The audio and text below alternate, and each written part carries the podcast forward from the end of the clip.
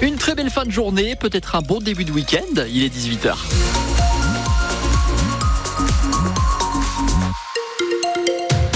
Vous parlait tout à l'heure d'un accident entre Boulay et Saint-Avold à hauteur de Zimin sur l'autoroute A4, poids lourd qui était dans le ravin. Ça a l'air d'être toujours en cours. Merci beaucoup à Aurélie pour euh, l'information. Les vôtres dès maintenant au 03 87 52 13 13. Il y a du monde aussi sur la 31. On va revenir euh, sur toutes vos infos trafic dans les prochaines minutes. Après votre journal de 18h présenté par Marie Roussel. Bonsoir Marie. Bonsoir. Le Premier ministre dans les Vosges pour parler emploi. Gabriel Attal a annoncé l'accélération des contrôles pour les bénéficiaires de l'assurance chômage. Il veut les multiplier par trois d'ici la fin du quinquennat. En déplacement dans l'agence France Travail à Épinal, Gabriel Attal a aussi confirmé l'extension de la réforme du RSA. Thierry Collin. Un Premier ministre attentif aux témoignages des bénéficiaires du RSA, d'agents de Pôle emploi ou de chefs d'entreprise, puis un discours au milieu des robots sur la généralisation de la réforme du RSA pour l'heure limitée à 18 départements. Gabriel Attal veut étendre la contrepartie demandée aux bénéficiaires. Après Épinal, il y aura Rambert-Villers. Nous allons étendre l'expérimentation à Saint-Dié. Nous franchissons une nouvelle étape vers la généralisation. Ce sont donc 47 départements où la réforme du RSA avec contrepartie sera en place. Près de la moitié des départements français. Un Premier ministre qui se base sur des chiffres encourageants de cette réforme controversée du revenu de solidarité active, mais la secrétaire générale de la CFDT des Vosges, Patricia Accard, dénonce le manque de transparence de l'État sur cette expérimentation et aurait aimé rencontrer le Premier ministre pour exprimer son désaccord complet avec cette réforme. Nous, on n'a aucun chiffre, on n'a aucun bilan. Nous n'avons eu aucune information de sa venue. On considère que sa volonté n'est pas de rencontrer les organisations syndicales sur le département, qui sont quand même les forces vives. Et le Premier ministre, dans un discours d'une demi-heure, dit également vouloir s'attaquer à la fraude. Gabriel Attal entend multiplier par trois les contrôles sur les bénéficiaires de l'assurance chômage. Il a terminé sa visite à Saint-Dié-des-Vosges. L'ancien ministre de l'Éducation nationale s'est recueilli sur la tombe de son prédécesseur, Jules Ferry.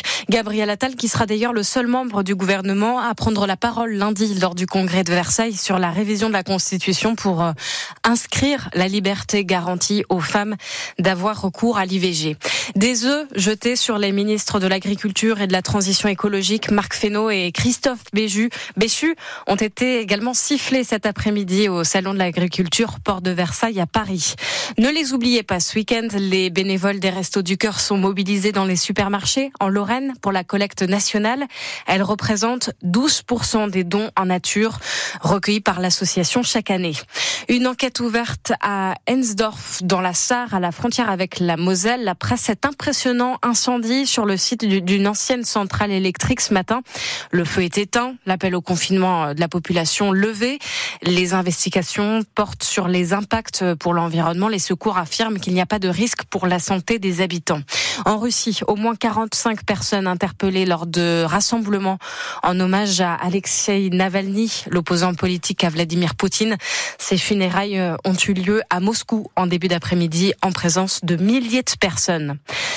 Ils sont venus tester la qualité du sable mosellan. À cinq mois du coup d'envoi des JO de Paris, les Brésiliens de la délégation de beach volley ont passé la semaine en Lorraine pour visiter les installations sportives, notamment le complexe à Mézières-les-Messes. Thomas Jean-Georges.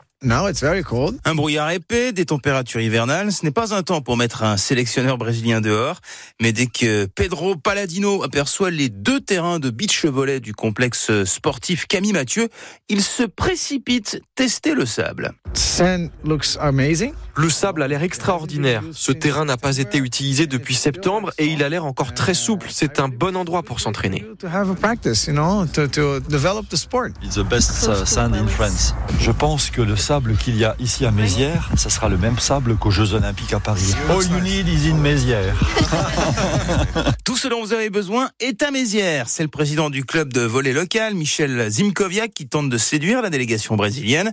Un dirigeant fier de faire visiter ses installations. Euh, honoré, ça ne veut pas dire qu'on remportera le challenge, hein, puisqu'on est en concurrence avec d'autres sites. Mais euh, la qualité des équipements qui sont présents à Mézières, euh, notamment euh, au niveau sportif, au niveau euh, salle salle de salle de musculation, euh, au niveau euh, salle de sauna. C'est quand même un argument important que nous avons. Des arguments qui seront ensuite relayés aux joueurs brésiliens de beach volley. Ce sont les athlètes eux-mêmes qui ont le dernier mot pour choisir leur camp d'entraînement pour les Jeux. Leur réponse devrait être connue d'ici un mois ou deux. Allez, on enchaîne avec le foot rapidement. La Nancy-Lorraine va tenter de rebondir ce soir contre Nîmes pour la 23e journée de nationale. Euh, moins d'une semaine après la défaite 3-1 contre Dijon, les hommes de Pablo Correa reçoivent les Crocos à partir de 19h30. Le SAS Épinal, lui, entame un déplacement épineux à Martigues, troisième du championnat. Et puis au SMS, l'infirmerie est encore bien garnie avant le déplacement ce dimanche à Nantes pour le compte de la 24e journée de Ligue 1. Le défenseur Ismaël Traoré et les milieux de terrain Kevin Endoram et Abli Jallo sont encore blessés et donc forfaits pour ce match à la Beaujoire. 18h05 sur France Bleu Lorraine. Belle soirée.